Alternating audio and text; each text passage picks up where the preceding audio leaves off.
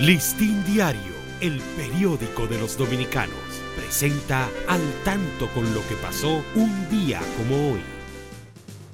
24 de junio, fiestas patronales en honor a San Juan Bautista en Villa Fundación de Baní. 1925 se inaugura oficialmente en San Juan de la Maguana el tramo de la carretera Sánchez entre Asua y aquella población. 1934 fallece Juan Ogando Peralta, restaurador, uno de los dos hermanos Ogando, nativo de Pedro Corto, San Juan de la Maguana, los cuales combatieron a favor de la causa de nuestra restauración.